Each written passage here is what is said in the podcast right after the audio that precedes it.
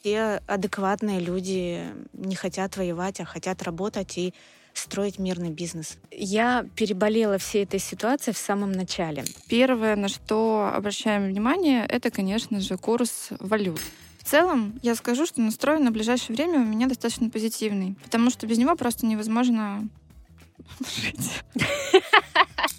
Есть ли что-то на российском рынке? Нет. Это уже не первый случай в нашей истории, когда так происходит. В России нет ни одного завода по производству швейной техники. Вы об этом хорошо знаете. То есть машин начинает не хватать.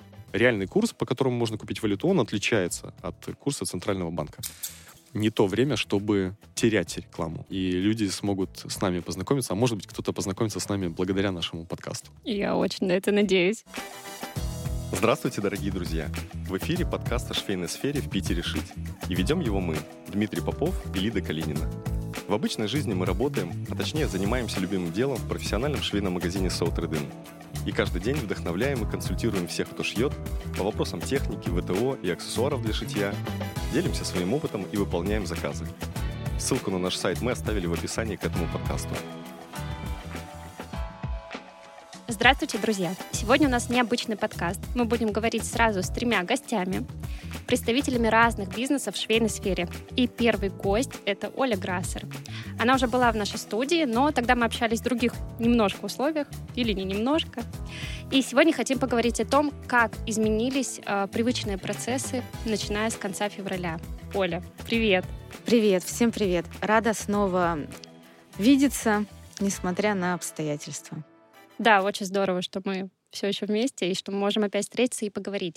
А, начнем с того, что в своей деятельности вы пользуетесь услугами разных иностранных поставщиков и компаний. Расскажи, пожалуйста, прекратились ли а, эти услуги, прекратились ли сотрудничество или все осталось как было? Я бы сказала, что все сотрудничества у нас сохранились, ничего не изменилось, у нас изменились условия по логистике. Да, выросли цены, да, мы получили письма от некоторых компаний, видимо, которые они должны были написать. А в целом нет, мы работаем. Даже есть возможности платить официально с нашего счета в Сбербанке, в ту же Англию, в фунтах. Все работает.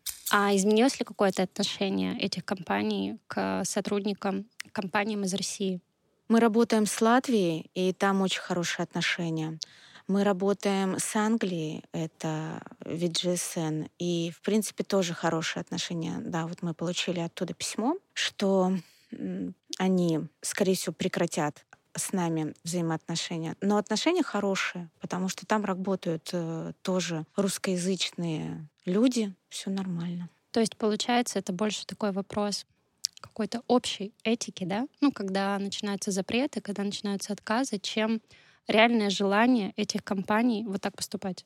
Я думаю, что ни один бизнес не хочет прекращать работать, потому что мы все работаем первым делом с людьми. Маленькие компании — это первым делом люди. И я думаю, что все бизнесы понимают, э, что у нас внутри наших взаимоотношений политики быть не должно. И любое прекращение отношений, любой разрыв контракта — это не только ведь потеря денег и прибыли, это потеря рабочих мест, это потеря уровня жизни. Ну, там много разных глобальных факторов, да, поэтому все адекватные люди не хотят воевать, а хотят работать и строить мирный бизнес. Ты говоришь, что поменялась логистика, а, поменялись, наверное, закупочные цены.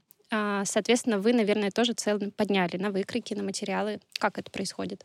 когда произошла вся эта ситуация, мы стали думать, как нам поступать, потому что действительно экономика внутри компании, она такая. Есть э, деньги на оборот есть э, прибыль, которая закладывается. И в итоге вот эта сумма оборотная, она резко увеличивается. И, понятное дело, вроде бы тот товар, который есть на складе, нужно увеличивать стоимость продукта для того, чтобы потом у тебя хватило денег закупить э, такое же количество, чтобы не остаться без товара. И мы долго думали, как нам быть, повышать нам стоимость или нет, и в итоге решили мы стоимость не повышать, оставить все как есть и работать по факту. Наверное, это было правильное наше решение, потому что, ну вот на данный момент э, я вижу, что так было правильно.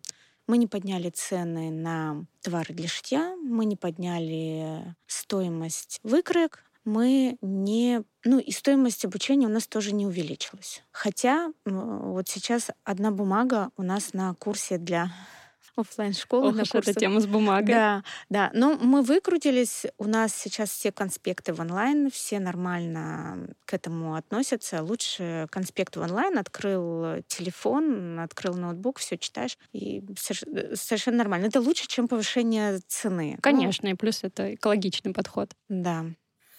А какая обстановка внутри коллектива среди людей? Были ли конфликты, были ли недопонимания? Коллектив у нас большой. И действительно у нас в коллективе э, у сотрудников присутствуют совершенно разные взгляды, иногда полярные. Но за что вот себя хвалю, э, много лет я продвигала такую политику в компании. политику вне политики. То есть э, мне не нравилось, когда мы обсуждали прям такую вот глобальную политику, потому что это все кухонные разговоры. Мы на самом деле ничего не знаем, а можно на этой почве поругаться, поэтому я всегда говорила, давайте без политики, давайте без э, религии. Поэтому, в принципе, нет, у нас конфликтов не было, потому что никто не обсуждает. Хотя у нас есть э, сотрудники, у которых э, родители в зоне военных действий сейчас, и вот я знаю, что у нас одна сотрудница пытается вывести родителей сюда. А, есть э, сотрудники, у которых родственники на западе Украины. Ну, в общем, там много разных ситуаций. Но мы все работаем дружно. Мы объединены в компании для других задач. Единственное, что у нас э, разъехались люди. Много людей уехало? Нет, уехало немного, но, по-моему, в районе пяти человек у нас уехало. Это влияет на работу, то, что они уехали? Или они справляются с, с возможностью работать из-за границы? Это влияет на работу. Не у всех. Э, если человек работает э, в контенте, в дизайне, да, ну, в общем, в том, что он может делать на расстоянии, это не влияет. А если это преподаватель, который преподает в офлайн школе это, конечно, влияет. И частично у нас люди уехали, предупредив заранее. Мы проработали новую систему взаимодействия, но у нас были такие ситуации, когда меня ставили перед фактом когда человек из другой страны написал мне сообщение, что он уехал. Это, конечно, вводило и меня, и коллектив в дополнительный стресс, и пришлось просто внезапно перестраивать все процессы. Но тут такое дело, а, я не то чтобы понимаю такое поведение, но и понимаю тоже. Ну, то есть... Э, да, я, я улавливаю, я, о чем ты. Да, я представляю состояние людей, в котором а, все это делается. И не уверена, что я могу судить все эти поступки. Так много изменений вокруг, в мире и внутри твоей компании. Как ты справляешься? Что помогает тебе держать голову холодной, что помогает принимать взвешенные решения? Моя голова вообще ни разу не холодная. Но выглядит она именно так. Я переболела всей этой ситуацией в самом начале. Э, люди разные бывают, по-разному переживают. Э, у меня были действительно и нервные срывы, и переживания личные по поводу семьи, как у любой матери, и переживания из-за себя, из-за всех тех людей, которые находятся там, в, в зоне военных действий, потому что представить такое невозможно. И было со мной происходило разное, да, но в самом начале. У нас есть, вот, например, сотрудники, которых накрыло чуть позже. Есть сотрудники, которых накрыло только сейчас. Но я человек, выросший в стрессовых, в принципе, условиях в 90-е. И мне кажется, у меня ну, достаточно легко получается в этих стрессовых условиях выживать. Адаптироваться. Мне, адаптироваться, да. Мне кажется, я в более спокойных условиях, когда все хорошо, расслабляюсь и менее эффективно, нежели в стрессовых условиях. Mm-hmm. То есть э, сейчас у меня повысилась работоспособность. Ты видела мой ежедневник. То есть, получается, знаешь, такое, была сытая кошка, а сейчас опять такая мышка в бочке со сливками, и нужно очень хорошо эти сливки взбить, чтобы получилось масло, и мышка выбралась из бочки. Может быть. А может быть, сейчас очень же многие взгляды на жизнь были пересмотрены. Да, то есть мы живем, мы планируем, мы стараемся идти к своей мечте. Нам кажется, что все зависит от нас, и это так здорово, ты сам хозяин своей жизни, все зависит только от тебя. А тут тебе говорят, нет, ничего от тебя не зависит. Захотим мы, все будет по-другому.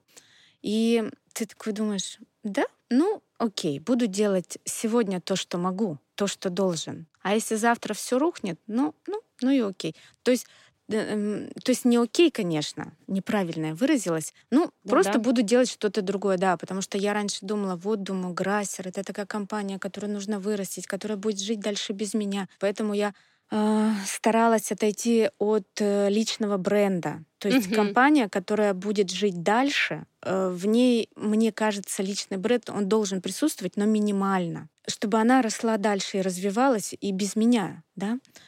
А тут думаешь, да а может быть Грассер не будет, к примеру, осенью, ничего не знаешь. И тогда я заведу телеграм-канал и буду там писать вот, о работе. Это, это тоже. Ну, а почему нет, да.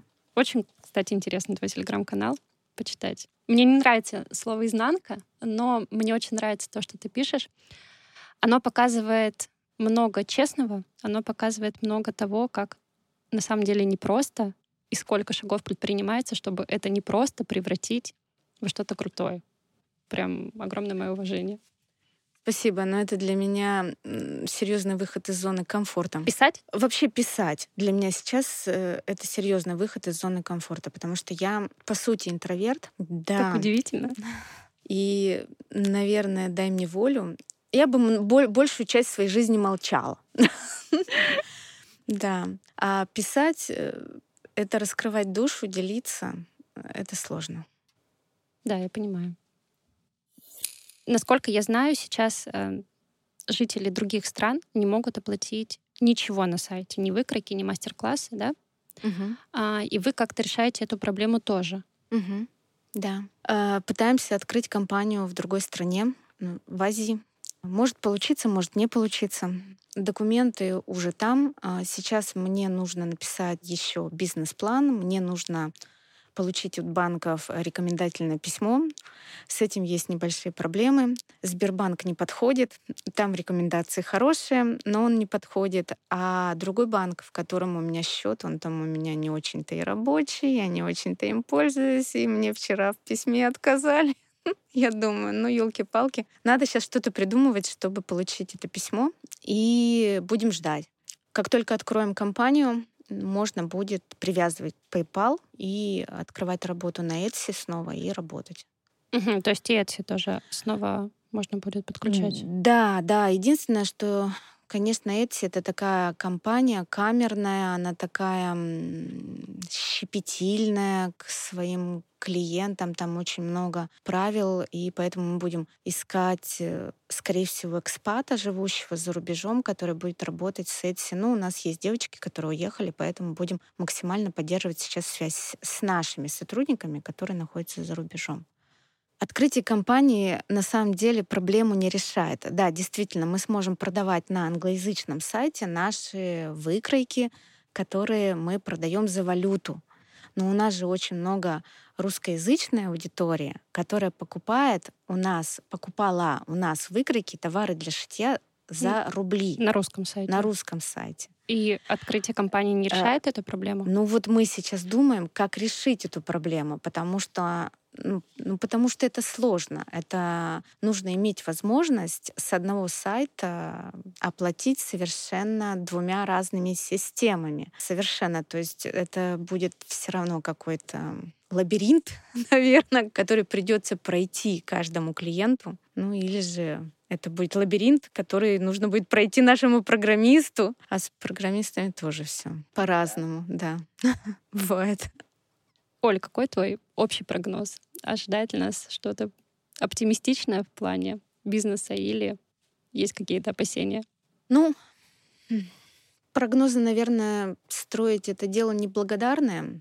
Я стараюсь каждый день, каждый божий день верить в людей. Хотя в последнее время у меня часто эта вера теряется, я ее бегу искать, вроде найду, несколько дней живу, потом, потом все по новой. Если же вот все люди мира перестанут враждовать, потому что, по идее, да, что такое не воевать. Это не принимать никакого участия, не принимать ни одну из сторон. Вот это для меня отсутствие войны. Когда мне говорят «прими одну из сторон», это значит, я вступаю в войну, да? В любом случае, это словесная война, это может быть война репостов, это может быть эмоции, которые я буду выражать публично или же в коллективе обсуждать. Много вариантов. Так вот, неучастие в войне — это самое лучшее, что мы можем сделать. И вот я верю в людей, я верю, что у нас э, в мире все таки восторжествует это понимание, и тогда все наладится, и мы будем как-то восстанавливать то, что есть, опять же, всем миром. Потому что так патетично, да, с патетикой такой я тут выражаюсь, громкие слова, но это правда мои чувства, мои мысли, а, но я призываю всех каждый день делать то, что мы можем, не вступая на тропу войны. Делать свои дела э, хорошо. Моя задача сейчас максимально сохранить рабочие места, максимально предоставить продукт, который нужен людям, максимально обслуживать наших клиентов, насколько мы можем, максимально работать со студентами. Вот сейчас мы в понедельник запускаем курс «Конструктор. Дрожу, как осиновый лист», э, потому что переживаю очень сильно. И, ну и работать. Согласна с тобой полностью. Спасибо тебе большое за этот разговор. Я знаю, что он был непростым, потому что очень откровенный. Не каждый на такое способен. Спасибо тебе, что поделилась с нами и с нашими слушателями. Спасибо, до встречи. Второй мой гость Ксюша Макрушина, владельца магазина ткани и трикотажа Швеймаркт и студии вышивки и производства одежды Хей Эмбро. Ксюша, привет. Очень рада, что ты сегодня с нами. Лида, привет волнительный для тебя опыт, насколько я знаю. Очень волнительный и очень интересный. Главное, что он интересный. Ксюша, расскажи, пожалуйста, как ты вообще, как ты себя чувствуешь, как твои дела? Это очень сложный вопрос, э, наверное, один из самых таких э, актуальных. Если говорить про текущий момент, то в целом я в порядке. Я в норме. Прошло достаточно много времени с э, как раз тех событий, с которыми мы столкнулись все. И, конечно, первое время было очень сложно эмоционально, сложно морально, сложно даже как-то, как будто бы физически. И непонятно было, что делать, непонятно, куда смотреть, куда бежать, э, какие принимать решения. Но по прошествии времени э, как-то немножко мысли и действия собрались э, в какое-то органическое русло, и, естественно, стало спокойнее, и просто мы как-то сконцентрировались на текущем моменте, на сегодняшнем дне и на том, чтобы просто жить и делать свое дело, которое мы делаем. Продолжать свою работу, да? да? Как дела с магазином? У тебя такой огромный магазин, огромный ассортимент тканей, еще более огромный ассортимент трикотажа. Изменились ли цены? Изменилась ли логистика? И есть ли какие-то новые процессы, которые нужно налаживать? Очевидно, изменения произошли. Первое, на что обращаем внимание, это, конечно же, курс валют, который не только подрос, затем падает, то есть он нестабилен в последнее время, что создает определенные сложности. Конечно же, курс валют, это курс доллара и евро, оказывает э, самое прямое влияние на нас, потому что весь товар импортный, и с изменением валют изменяется цена, на которую мы также не можем не реагировать, потому что это наши закупочные цены, и мы продаем товар, естественно. А, на товар цены из, изменялись а, пропорционально изменению курса валют.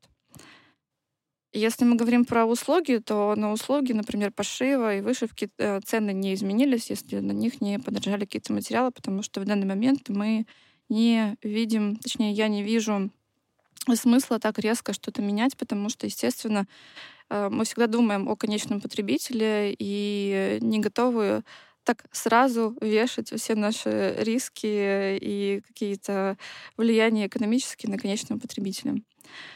Так. На сколько процентов примерно повысилась цена на трикотаж? В пиковый момент э, цена на трикотаж повысилась на 60%. Вау! Э, да, вот именно точно так же, как повысился курс валют. Но мы не держим цены на уровне самой высокой цены, и, естественно, если цена падает и падает курс валют, мы также снижаем цену, потому что это достаточно честно по отношению к потребителю, и, естественно, мы не преследуем э, цели заработать побольше, на э, текущей ситуации, а мы просто хотим поддерживать э, себя. Я хочу поддерживать уровень э, компании, уровень зарплат сотрудников, и это является одной из важных задач на данный момент, и поэтому мы меняем цены в соответствии с изменением курса валют. У тебя достаточно большая компания, большое количество сотрудников. Сколько их? Сейчас порядка 15 человек и никого ты не сократила, все продолжают работать, все продолжают получать зарплату. Никого мы не сокращали. Единственное, что в феврале э, был план по расширению штата. Угу. Стояли определенные задачи по развитию, и под эти цели, естественно, мы искали сотрудников. Но, к сожалению, планы немножко пришлось поменять. Естественно, первое место встала задача сохранить сотрудников. Практически все сотрудники, которые работают у нас, это ребята из других городов. И кто-то принял решение уехать обратно к родителям, потому что просто, наверное, страшно из-за непонимания того, что ожидает нас в будущем. Естественно, у людей совершенно разные мысли в голове ходят, бродят. Мы это особо не обсуждаем у нас внутри. И я не поддерживаю такие разговоры. Они растрачивают, наверное, какой-то позитивный ресурс, потому что его очень важно сейчас сохранять. И я понимаю, uh-huh. что от меня, от моего состояния зависит очень многое. Настроение ребят, естественно, их желание что-то делать и спокойно работать, быть эффективными. И я очень стараюсь сохранить в себе какой-то позитивный настрой и дух. Не всегда получается, но, но стараюсь. Это знаешь, как когда говорят, что ребенок очень чувствует маму, что мама да. должна быть там всегда в ресурсе, в хорошем настроении, тогда ребенок будет такой же. И, видимо, точно так же в большой компании, да, когда ты да, это точно. ее босс и, по сути, ее же мама. Да, мы находимся в достаточно близком контакте, я имею в виду в постоянном взаимодействии с ребятами. То есть не тот босс, который сидит где-то далеко.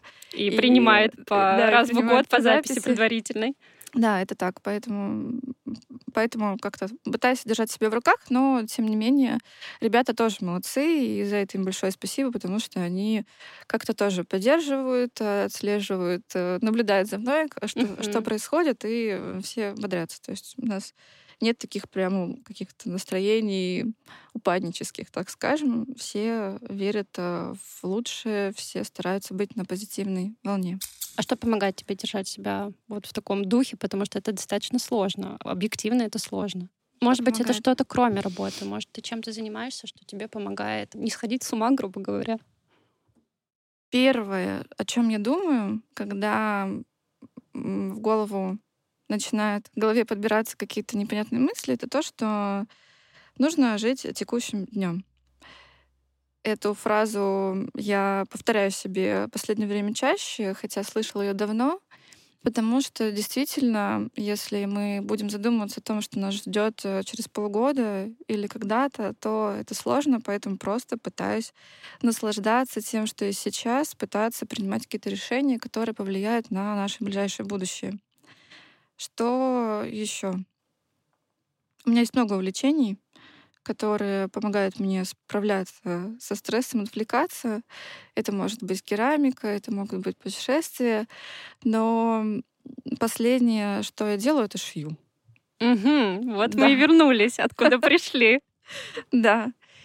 В прошлом году, я помню, было какое-то какой-то перерыв, и я прям не могла подойти к шитью. То есть полгода я не шила вообще, вот никак. Я не могла ничего взять в руку, я не могла сесть за машинку. Абсолютно не то, чтобы у меня пропал интерес, мне нужно было, видимо, отдохнуть. Uh-huh. То сейчас я могу прийти в выходной на работу и сесть за машинку и шить чуть ли не полдня.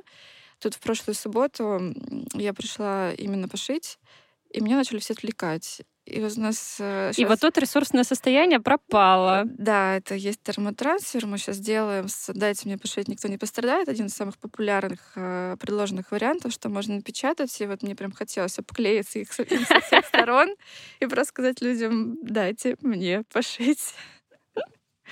Но это серьезно очень сильно приводит меня в какой-то баланс. И я помню, какой-то момент, это был как раз э, с самого начала марта, когда я пришла и шила дочки платья. Я сидела и шила весь день дочки платья и не думала ни о чем. И прям не хотелось выходить из этого. Я, мне кажется, скоро не хватит гардероба. То есть вот мы об этом уже говорили с Олей, по-моему, в первом выпуске, что механическая работа руками, угу. она очень сильно разгружает, очень сильно помогает. Да. Да, и вот наше хобби, оно, конечно, нас держит в состоянии еще какой-то душевной самоорганизации. Как люди, а, я имею в виду сейчас покупатели, относятся к повышению цен? Потому что, ну, это достаточно болезненный процесс для всех. Зарплаты не повышаются, к сожалению, mm-hmm. цены повышаются. Есть ли какие-то конфликты, недопонимания? Э, практически нет. В целом все все понимают, и, естественно, цены растут не только у нас, цены растут не только в нашей сфере, они растут везде. И люди этот факт, наверное, не принимают, потому что иных вариантов нет. Мы как я и говорила, пытаемся поддерживать наших покупателей и при возможности снижать цены на те товары, которые мы можем или удалось купить по, например, какому-то низкому курсу. То есть uh-huh. здесь э, и мы не повышаем, например, цену на тот товар, который у нас э, лежит на складе в достаточном объеме. Но, к сожалению, на часть товаров мы вынуждены повышать цены. Ткани — это не товар, конечно же, первой необходимости, но это один из основных товаров, который нужен человеку, потому что из него, из ткани шьют одежду, в которой мы все ходим. А это одна из самых базовых потребностей человека. Да, одежда нужна всегда, одежда новая, дети растут, им нужны новые вещи, взрослые хотят что-то новенькое, либо что-то изнашивается. А магазины позакрывались. Да, и как раз закрытие магазинов э, основных э, в масс-маркете тоже очень сказывается на том, что людям нужно больше ткани. То есть больше покупают, получается, спрос вырос? Э, спрос пока не вырос, и в спросе наблюдаются волны, такие скачки. Uh-huh. Что я скажу, поделюсь немножко динамикой, наблюдениями. Когда курс пошел на рост, при том рост был такой очень сильный, мы цены не поднимали. То есть мы подняли, но на какой-то минимальный процент, uh-huh. это было, по-моему, меньше 10%, а, как просто свой страховой запас на то, чтобы можно было затем обеспечить себе финансы на новые закупки. И в тот момент э, произошел прям такой хороший скачок спроса. Все понятно, люди, людям было страшно. Страшно, что вырастут цены, и страшно, что товар исчезнет с полок. Я сама так закупила, просто, по-моему, в три этапа себе накупила материалов просто на всю семью на ближайшие полгода точно. Да. Мужу, ребенку, чтобы было вот трикотаж, в чем ходить. Угу. Я помню, что я на тот момент э, вообще не занималась вопросом закупок. То есть я на неделю-полторы, наверное, даже никому не звонила, не спрашивала, не писала, потому что я понимала, что бессмысленно, я не понимаю, что происходит, и я не готова сейчас, допустим, закупать, поскольку это большие риски. Товара на тот момент у нас было достаточно, и э, находилась в таком состоянии некого выжидания того, что произойдет дальше. Потом, после этого, цены пришлось повысить, потому что от этого было никуда не деться. Спрос немножко подупал, но люди покупали, потому что все-таки, например, я сейчас в той ситуации оказалась, когда мне нужно было закупить э, технику угу. или какие-то материалы на ремонт. И я понимаю, что я не откажусь от этого, потому что иначе мне без этого не завершить э, какой-то процесс. Угу. Очень было классно, когда я не знала, сколько это стоило до повышения. Это, наверное, было лучше. лучше не знать. А просто видеть, что происходит. Мне кажется, некоторые покупатели, они действительно не привыкли к ценам, и для них разница была не столь заметна, потому что они не, не являлись такими активными пользователями э, подобных э, товаров, покупателями точнее. Потом, когда курс э, пошел на спад, и мы в тот момент снизили цены, я ждала такого сразу подъема спроса. Uh-huh. Его не случилось. А, была мысль, что люди замерли, потому uh-huh. что ждали еще большего снижения или просто ждали того, что произойдет через день-два, через неделю. Сейчас он снова пошел, вроде бы оживился, люди стали активнее, активнее приходить, активнее заказывать онлайн. Но опять, что будет дальше, непонятно. Абсолютно неясно. Я всегда говорю, что мне обидно в том плане, что текущее время, весна, это, как правило, время роста продаж. И это хорошее такое накопление некой подушки безопасности на лето, потому что uh-huh. летом всегда происходит Низкий падение, спрос. да, падение спроса, особенно если смотреть по прошлому лету, оно очень сильно ударило, мне кажется, по всем, по нам прямо сильно. И э, всегда мы весной как будто накапливаем. Жирок, да? Э, Такой? Да, накапливаем жирок, чтобы лето пережить спокойно. И в этом году, к сожалению, такого не происходит, и меня этот вопрос очень сильно беспокоит. Но, с другой стороны, возможно, просто что-то поменяется, и сезонность опять э, изменится, поскольку и с 2020 года мы все живем в состоянии непонимания того, что нас ждет. И в 2020 году очень сильно поменялась сезонность, и э, вся статистика 2020 года абсолютно не сработала в 2021 году. Возможно, в 2022 тоже что-то произойдет, что не будет работать в следующем году. И казалось бы странным в прошлом году. Непонятно. Здесь я предпочитаю не загадывать и просто смотреть на такую недалекую перспективу, Мгм. потому что строить огромные стратегические планы это немножко, на мой взгляд, бессмысленно. Бессмысленно и немножко, наверное, больно, когда ты Да. это настроишь, а потом... Да, я вообще человек, который каждый год э, любит открывать какие-то новые проекты. Как, например, в прошлом году мы открыли, открыли второй оффлайн магазин Мгм. и э, в этом году как-то как будто ничего. Ничего не происходит, а для меня это как э, некая пища для вдохновения, и Мгм. мне обязательно нужно сделать что-то новое. И здесь я, конечно, чувствую себя немного не в своей тарелке, и это сбивает настрой и, наверное, слегка демотивирует. Ну, с другой стороны, не всегда же нужно идти вперед. Ну, возможно, да, иногда нужно чуть-чуть замереть. Да. Еще хотела, знаешь, спросить тебя, есть ли какие-то альтернативы на российском рынке в плане материалов, в плане там, того же трикотажа? Вы закупаете, наверное, в Турции в основном? Да, мы закупаем в Турции, и с открытием направления тканей мы также стали сотрудничать с Беларусью Мгм. и с Китаем. Мгм. Есть ли что-то на российском рынке? Нет. Очень, очень однозначный ответ. То есть ивановский трикотаж, э, за ним нет будущего. Нет. В ближайшее время, к сожалению, нет. Тут еще вопрос. Трикотаж может производиться в Иваново. Есть, например, сейчас некоторые фабрики, которые располагаются в Иваново, которые производят трикотаж. Но вопрос, как и из чего? Потому что в любом случае по, например, стоимости, по стоимости такой трикотаж не будет ниже, чем трикотаж, который есть из. Турции. В любом случае. Поскольку сырье, на котором они работают, закупается Тоже где-то. тоже где-то. Да, то есть э, хлопка у нас в России в достаточном количестве, естественно, нет, и вырастить его в ближайшей перспективе невозможно. Невозможно отладить э, производство полного цикла в краткие сроки. И невозможно также это сделать э, по конкурентоспособной цене. И я рада, если так случится, и я буду счастлива, если мы сможем так делать. То есть мы сможем покупать э, у себя ткани. Внутри страны. Да, я сама из города Кострома, и немножко грустно всегда было смотреть на закрытые мануфактуры, на пустые поля, где раньше выращивалось сырье для производства тканей. И, естественно, город был занят именно текстильным производством, как пошивом, так и именно Мгм. производством тканей. Этого не стало.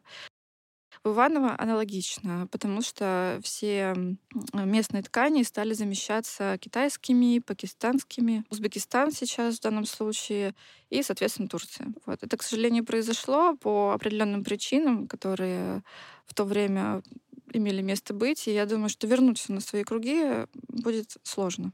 Очень сложно. А, Я сама из маленького города Гаврилов-Ям Ярославской области. Там огромный льнокомбинат, который раньше был известен просто не то, что на всю страну, на весь мир. Примерно в 2000-е а, он развалился.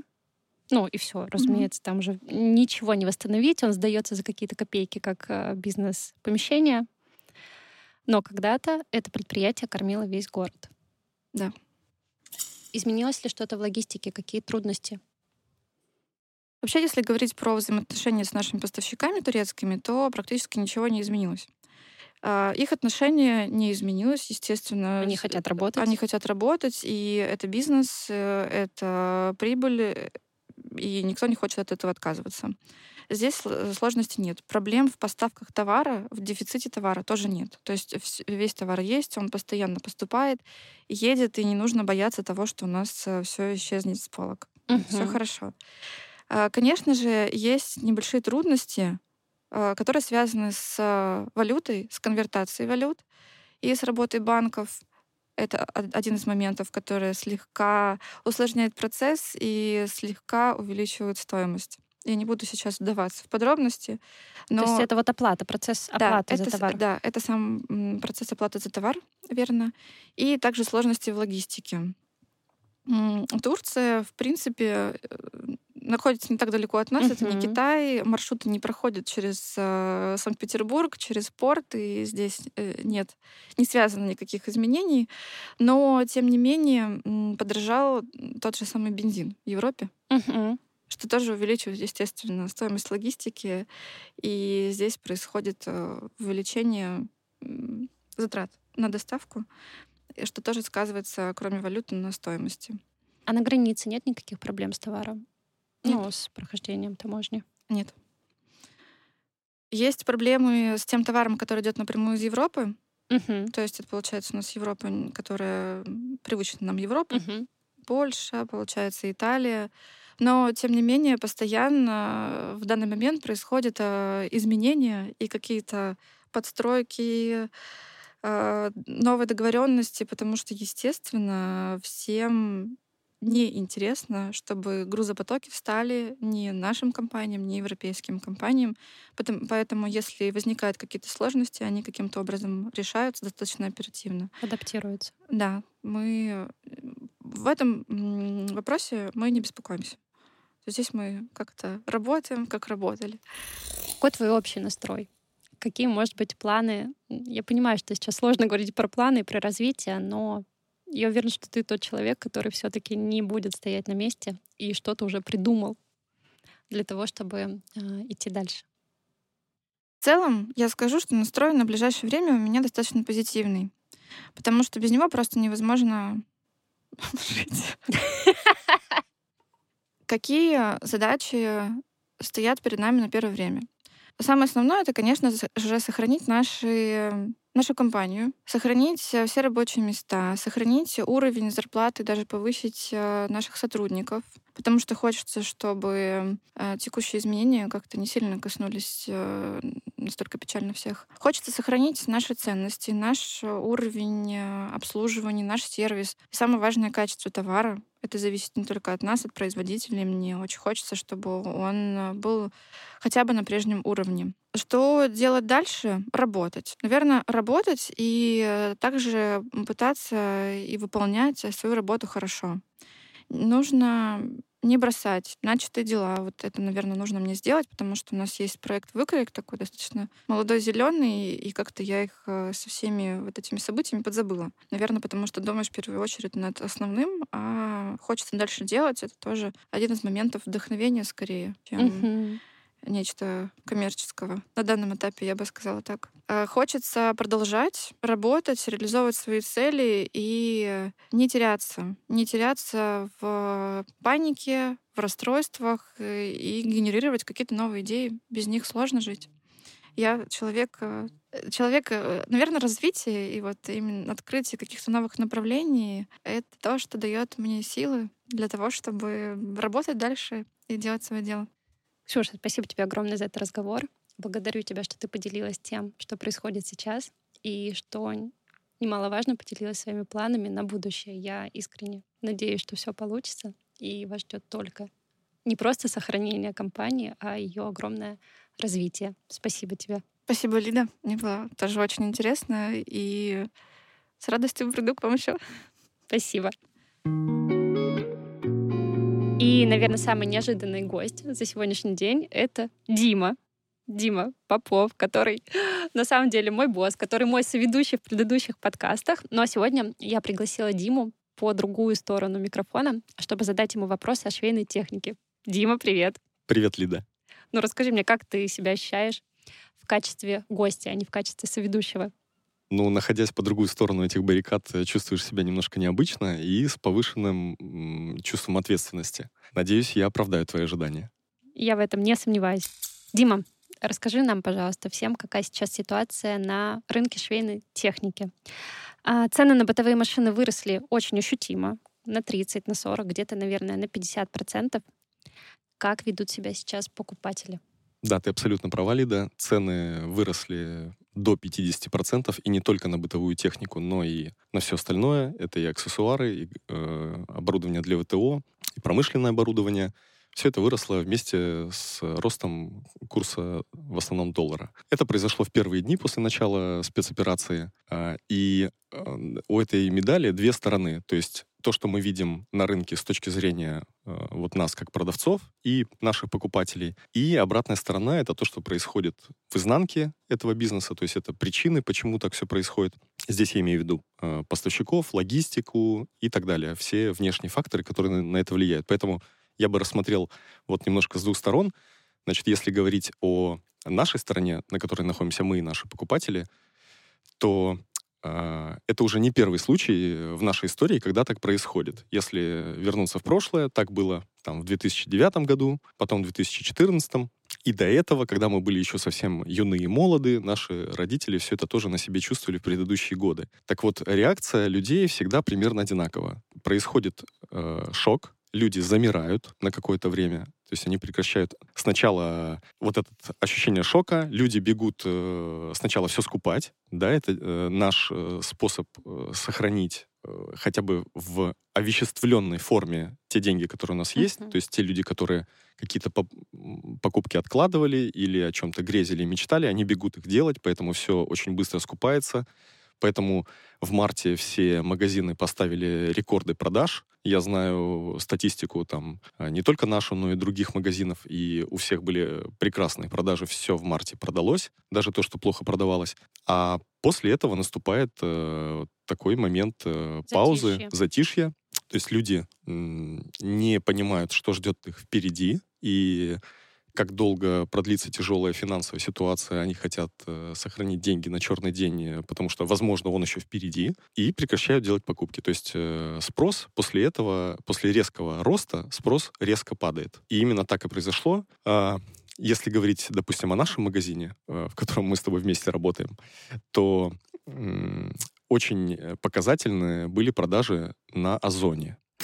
Значит, хочу поделиться статистикой с тобой. У нас на Озоне было ежемесячно 260-280 заказов. То есть каждый месяц uh-huh. мы выполняли на Озоне 260-280 заказов. Это очень разные заказы. От аксессуаров, каких-то мелочей до швейной техники. Да, правильно? все в перемешку. Это могут быть и машинное масло за 200 рублей, а может быть и какая-то дорогая там, вышивальная машина. И заказы начали снижаться а, снижались, снижались, снижались. Все это довольно медленно происходило, очень плавно. И снизились они до уровня 100 заказов в месяц. То есть было условно, допустим, 260, стало 100. Получается, что ну, в полтора, полтора раза, раза все упало. Ощутить. Да. На этой границе падение остановилось, и сейчас я наблюдаю рост. То есть сейчас у нас э, где-то 150 заказов в месяц. Дело в том, что эта статистика на Озоне приводится за последние две недели. То есть я знаю количество заказов за последние две недели и просто умножаю на два. Uh-huh. Так вот, сейчас их там в районе 75-76 за две недели. То есть где-то 150 примерно в месяц. Но это их количество плавно растет, я это вижу, э, но очень медленно. И когда вернется к предыдущим показателям, неизвестно. Вот, это э, то, что происходит, да, вот сейчас. То есть мы наблюдаем э, снижение покупательского спроса, и он э, продолжится, по моим ощущениям. А вот что происходит э, по другую сторону? Э, со стороны производителей. Да, со стороны производителей. То есть вся швейная техника производится за границей. В России нет ни одного завода э, по производству швейной техники. Вы об этом хорошо знаете. Если взять российский рынок, то два основных производителя бытовых на нашем рынке это Brother и Janome. Две японские компании, которые суммарно э, составляют около 80% российского рынка. Примерно по 40% каждая из этих компаний в нашей стране занимает. Самый популярный, получается, в России марки. Да, но это не совсем показательно для нас с тобой, потому что в этих продажах очень много машин, скажем, э, сетевого сегмента, то есть те машины, которые продаются... Там, в магазинах а, не швейной техники, а в магазинах электроники да, и бытовой техники. Да, не в специализированных магазинах. То есть это простые электромеханические машины, э, недорогие э, для ремонта вот таких машин. Подшить шторы джинсы. Да, их очень много. В общей массе это десятки тысяч машин. Э, и мы с тобой, с этими людьми, ну, покупателями таких машин, не общаемся, потому что это ну, совершенно другой сегмент. К нам такие люди не приходят. Они приходят в ДНС, в МВидео, в другие магазины.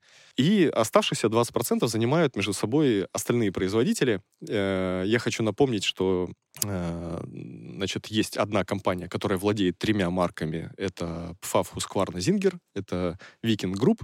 Это американцы. То есть это американская компания владеет этими марками. А, есть швейцарская Бернина. А, Бернет. Э, им принадлежит марка Бернет. И есть э, другие производители, э, какие-то локальные марки, там, которые принадлежат российским компаниям, и не только российским, там, не знаю, Мэрилок, Ягуар, Бабилок, да, и, ну, их доля, ну, как бы невелика по сравнению там с Бразером и Джинаме. И э, то, что я знаю и слышу сейчас там, от наших поставщиков, от производителей, э, они все говорят, что на них оказывается беспрецедентное давление. То есть, в частности, на японские компании. Японцы — это Brother, Janome, Juki, Baby Lock, Jaguar. Давление со стороны правительства. Э, давление со стороны правительства их страны, которое требует э, быть в общей струе, в мейнстриме всего мира, ну, как они считают всего мира, и не работать э, с покупателями из России. И настаивают на том, чтобы все прекращали поставки, отгрузки. Все прекрасно понимают, что бизнес, э, он хочет быть как можно дальше от политики, в том числе эти производители, и стрелять себе в ногу никто не хочет. Но давление настолько сильно, что вот допустим, в первый месяц э, никто из производителей не заявил о том, что он прекращает поставки. Сейчас уже идут разговоры о том, что кто-то из производителей поставки, возможно, прекратит. Уйдет с российского рынка? Да. Так, к сожалению, уже сделал Бразер. Но тут надо понимать еще внутреннюю кухню. Дело в том, что то, что происходит сейчас с производителями, оно в какой-то степени наслоилось на э, ковидные ограничения. Вот приведу пример, допустим, Бразера. У Бразера э, три завода Китай, Тайвань, Вьетнам. А основные все машины, которые ехали к нам в Россию, они производятся на вьетнамском заводе. Я был на этом заводе в 2013 году, находится в городе Хошимин, бывший Сайгон, и видел своими глазами, как эти машины производятся. Так вот, э, вьетнамское правительство э, запретило работать тем заводом, где сотрудники были не привиты. А во Вьетнаме вакцин не было вообще. И Brother говорил, что у них работает 10% сотрудников. Э, к чему это приводит? К тому, что они производят мало, да, в 10 раз примерно меньше, чем могли бы производить. И, соответственно, это приводит к дефициту по всему миру. То есть машин начинает не хватать. Особенно таких качественных машин для специализированного рынка, вот, которые мы, допустим, э, любим и продаем. Там F-серия у Brother а, э, электроника, NV шки, ну и так далее. Э, их вдруг перестало хватать. Эта э, ситуация длится еще там с прошлого года. Дефицит по электронике, тут еще нехватка электронных компонентов сыграла роль. А, в общем, все, все наслоилось, несколько событий негативных совпали по времени. И получается так, что браузеру и так не хватает машин для всего рынка. Тут еще на них оказывается давление, мол, прекратите поставки в Россию. Я так понял, что они решили одним выстрелом убить двух зайцев. То есть они Э, вроде как э, выполнили то, что требует от них правительство, сказала, что мы больше в Россию временно uh-huh. не поставляем. А на самом деле им просто машин не хватает. Нечего поставлять. И они, там, те крохи, которые не производят, они перенаправили там, на другие рынки, на европейские и американские. Вот. А у Джанаме немножко другая ситуация. Джанаме э, очень важен. Российский рынок всегда был э, исторически рынок России и страны СНГ. Очень много продавалось. Вы знаете, какая популярность этой марки у нас в стране.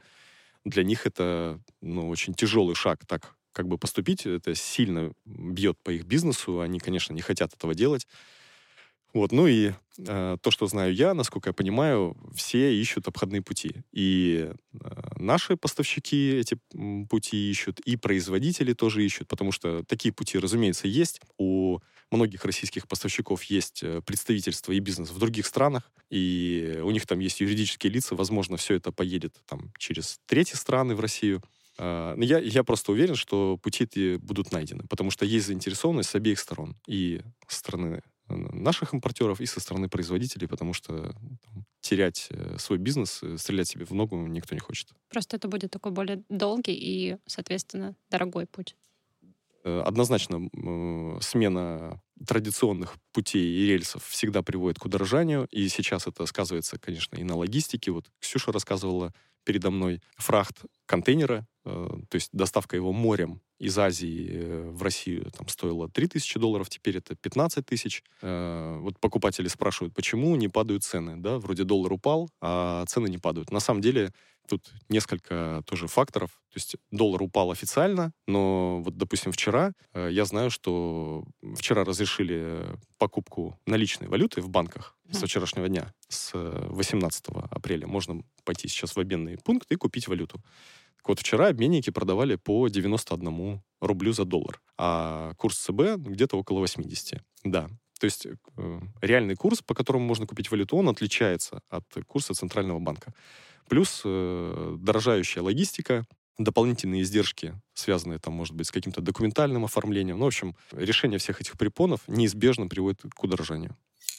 Ты говоришь, что март был рекордным по продажам. Сейчас есть некоторое затишье. Люди перестали вообще покупать или люди переориентировались на другой вид э, техники?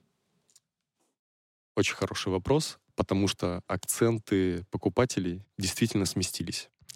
И посмотри, что происходит. Значит, ты знаешь о том, что с российского рынка ушли э, многие европейские продавцы компании, да, производящие одежду, в первую очередь. Это, конечно, видят наши производители. Ну вот кто мне, например, первый приходит на ум? Gloria Jeans. Вот э, в торговом центре по соседству с моим домом э, было много-много разных магазинов. И H&M в том числе. И там есть магазин Gloria Jeans. Теперь э, многие магазины закрыты, а Gloria Jeans прекрасно себя чувствует, у них очереди, все продается. А, производство у них на территории Ростовской области находится. Я знаю, потому что мои коллеги по прошлой работе оснащали их э, фабрики швейной техникой, да. И я абсолютно уверен, что они э, наращивают производство. То есть они закупают оборудование, э, расширяют ассортиментный ряд, создают новые модели, и они будут эту нишу замещать. Я думаю, что Gloria Jeans не единственная, кто так поступит. Другие, Нет, я знаю много. Вот, они пойдут именно этим путем. Э, соответственно, акцент в продаже оборудования начинает с бытового смещаться в сторону промышленного. Здесь есть э, еще одна поддержка, которая помогает этому движению. Это субсидии и гранты от государства, которые по разным программам можно получить. И сейчас мы видим э, сколько людей обращается за этой поддержкой, и все, ну, если все сделано грамотно и правильно, все получают эти деньги. А и на эти деньги потом закупают, соответственно, технику. Именно так. И это люди, э, которые ориентированы в первую очередь, конечно, на производство какое-то. Пусть это даже какая-то девушка без какой-то большой компании, вот она сама начинает, но она все равно ориентирована на... На промышленное качество. Да, да, на... изделий. Именно так. То есть это не хобби, это ее заработок. И именно так она к этому относится. Э, и вот таких людей э, сейчас очень много, мы их видим, мы каждый день с ними взаимодействуем помогаем им подготовить документы, делаем расчеты, там... Коммерческие предложения. Да, консультируем по выбору оборудования для их задач. В общем, э, но это тоже в сторону промышленного оборудования. Но тут еще следует заметить, что ценообразование на промышленную технику э, на сегодняшний день более, ну, на мой взгляд, справедливое. То есть промышленная техника меняет свою цену ежедневно, в зависимости от курса. В отличие от бытовой, где э, цены подросли и замерли в ожидании того, что будет дальше, и не сильно корректируются, практически не корректируются, где-то они отыгрываются какими-то акциями, которые вот начались и идут. А в промышленном оборудовании цена меняется каждый день, она соответствует, в общем-то, фактически курсу Центрального банка, поэтому разрыв в цене между бытовым и промышленным оборудованием на сегодняшний день очень велик. Э, люди видят это, смотрят э, и принимают решения в пользу промышленного оборудования. Какие меры лично ты, как предприниматель, как глава компании, принял внутри Soul Trade Я не могу сказать, что наш э, курс как-то сильно изменился. Дело в том, что если вспомнить э, миссию нашей компании, которая звучит так. Мы помогаем выгодно приобретать э, швейное оборудование согласно вашему уровню мастерства и направлению творчества. Так эта миссия у нас и осталась. И как мы взаимодействовали с людьми, которые шили, э, по разным причинам. Для кого-то это было хобби, для кого-то это была профессия. Так мы с ними и продолжаем взаимодействовать. Другое дело, что у этих людей, может быть, меняется что-то. То есть вот они смотрят на то, что происходит, и э, изменения в первую очередь связаны с ними. А мы просто предлагаем им то, что нужно им сейчас. Поэтому у нас э, в данный момент э, акцент э, тоже сместился в сторону промышленного оборудования, и мы все больше там, получаем знаний из этой сферы. Э, надо сказать, что я э, гораздо меньше знаю о промышленном оборудовании, чем о бытовом, но сейчас постигаю всю эту науку и каждый день узнаю что-то новое, чтобы быть э, на одной волне с нашими покупателями и говорить с ними на одном языке. Вот, а у нас глобально ничего не изменилось. Мы по-прежнему ставим интересы покупателей на первое место и стараемся предложить им то, что, то, что нужно им. Может быть, сократились какие-то расходы, например, на рекламу, на мероприятия? Но расходы действительно сократились. И ты знаешь, что самое приятное произошло? Это эквайринг. Значит, приведу тебе некоторые цифры. Любой продавец платит комиссию за эквайринг. То есть если вы расплачиваетесь карточкой в магазине, то магазин за это платит. Средняя ставка по прошлому году составляла около 2%. Э, ну, чуть больше, было 2,19%. Потом платежные системы подняли расценки, и банки вслед за ними тоже подняли расценки. И эквайринг стал стоить у нас, лично у нас, 2,39%. Это довольно ощутимая сумма. Значит, могу тебе сказать, что за прошлый год мы заплатили комиссии за эквайринг около 600 тысяч рублей. Вау. То есть это просто вот эти вот процентики с каждого заказа. Накапали, да? На 600 тысяч. 600 тысяч. Сейчас, когда возникли ограничения с платежными системами, Apple Pay, Google Pay, э, это привело к тому, что люди стали платить с помощью системы быстрых платежей. И таких платежей стало в разы больше. То есть сейчас мы каждый день получаем заказы, оплаченные с помощью системы быстрых платежей. А там действует льгота. Там действует поддержка от государства, и а, комиссия составляет 1%, который потом тебе возвращают. То есть на сегодняшний день эквайринг нам ничего не стоит. На это, нуле. Это ноль. Mm. То есть сначала я вижу, что с нас берут комиссию, через несколько дней она возвращается нам на счет, и написано, что это компенсация за проведение платежа по системе быстрых платежей. То есть все эти деньги возвращаются к нам. Это мера временная, насколько я знаю, она действует э, там несколько месяцев, но ее вроде как продлевают, потому что она должна была уже перестать действовать. Сейчас она все еще действует. И ну, то есть, если мы в таком режиме просуществуем год, то э, мы сэкономим 600 тысяч. Мне это очень нравится, что мы экономим на этом. В плане рекламы могу сказать, что, на мой взгляд, сейчас э, не то время, чтобы терять рекламу. То есть, наоборот, сейчас нужно рекламироваться. Значит, с чем это связано? Во-первых, с запрещением э, определенных соцсетей, которые произошли. А мы, э, в общем-то, всю работу проводили в них, только там у нас была, да, в основном и, одна площадка. Да, это был э, основной источник э, покупательского трафика. То есть люди знакомились с нами и приходили именно оттуда. Сейчас мы видим э, падение там уже, наверное, процентов на 50, да, где-то раза в два посещаемость, может быть, снизилась. То есть многие люди перестали заходить. Я вообще удалил это приложение с телефона и не захожу. Вот потому что стало неудобно просто им пользоваться. А, и постепенно это все будет э, еще хуже, хуже, хуже, потом исчезнет. Я не верю в возвращение этой соцсети в нашу страну. Скорее всего, ее не будет больше никогда. И, соответственно, как нам знакомиться с людьми и как людям знакомиться с нами, мы вынуждены сейчас проводить э, тройную работу. Э, ты знаешь это по себе, потому что ты этим да, занимаешься. И теперь мы ведем аккаунты в тех э, каналах, где мы раньше никогда не были представлены. Конечно, они нам в новинку. И Они в новинку, плюс аудитория там разная, и поэтому нельзя просто копипастить один и тот же контент на все площадки. Нужно его адаптировать под, под законы а, именно этой соцсети.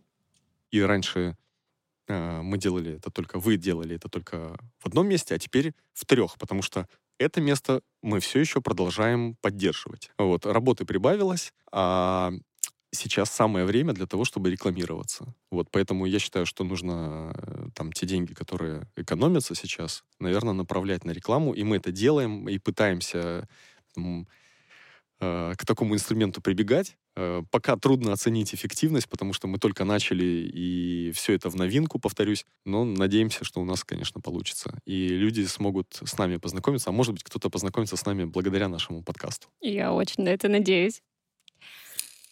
Что тебе помогает? Такой немножко личный вопрос. Что тебе помогает не поддаваться общей панике и просто продолжать свое дело?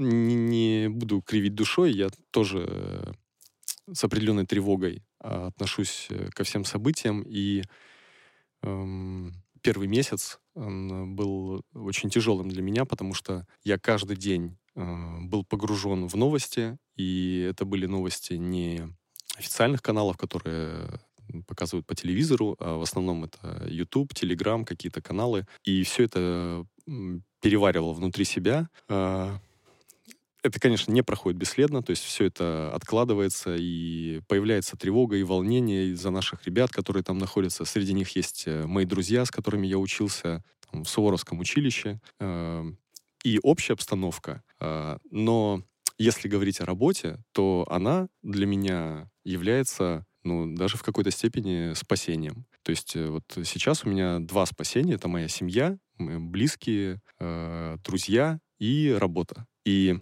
в какой-то момент э, я перестал, э, я просто понял, что мне нужно перестать э, читать эти новости бесконечно, потому что это приводит к моему волнению и никакой пользы не приносит. Я перестал это делать две недели назад. Сейчас только в общих чертах я как бы понимаю, что там происходит, но сместил свой приоритет в сторону семьи и работы. И такая поддержка, вот и э, ваша поддержка, э, как наших сотрудников, наш коллектив и команда, она, конечно, помогает. И я считаю, что нужно продолжать заниматься любимым делом, потому что э, ну, это единственный способ, как ты можешь э, повлиять на эту ситуацию. То есть просто продолжай делать то, что ты делаешь. Я считаю, что каждый человек у нас э, в стране сейчас должен поступать именно так. Не закрываться, не прятаться куда-то, не зашторивать шторы. Э, то есть это одна крайность, да, не попадать в другую крайность, когда, наоборот, э, там, буря каких-то эмоций, высказываний, мыслей и слов. Помочь э, всем нам, самому себе, своей семье можно только одним способом. Это просто продолжая хорошо делать то, что ты умеешь делать. Так удивительно. И Оля, и Ксюша, и ты. Вы все, в общем-то, приходите в процессе нашей беседы именно к этой мысли, что нужно продолжать делать свою работу, нужно продолжать ее делать максимально хорошо. И в этом есть смысл. Я думаю, что как раз на этой ноте мы закончим наш разговор. Дима, спасибо тебе огромное. Я думаю, что ты нас всех немножко успокоил, а, потому что когда владеешь информацией, тебе спокойнее. Точно. Это я знаю по самому себе. Спасибо большое, что пригласила, Лиза. Спасибо, что ты согласился. На самом деле, такое небольшое отступление. Мы хотели пригласить трех гостей. Нам важно было, чтобы они были из Санкт-Петербурга ну, по техническим моментам. И мы думали, вот Олю позовем, Ксюшу позовем. Кого же нам позвать третьего-то? Ну, вот, какой же третий представитель бизнеса нам нужен? Ну вот, оказывается, он все время был рядом с нами. Он подвернулся под руку. Да, Дима, спасибо тебе большое. В следующий раз встретимся с тобой. Уже по одну сторону микрофона. А, это так. С вами была Лида Калинина и подкаст «Пить и решить». Продолжайте заниматься любимым делом, слушайте нас и шейте в удовольствие. Пока-пока.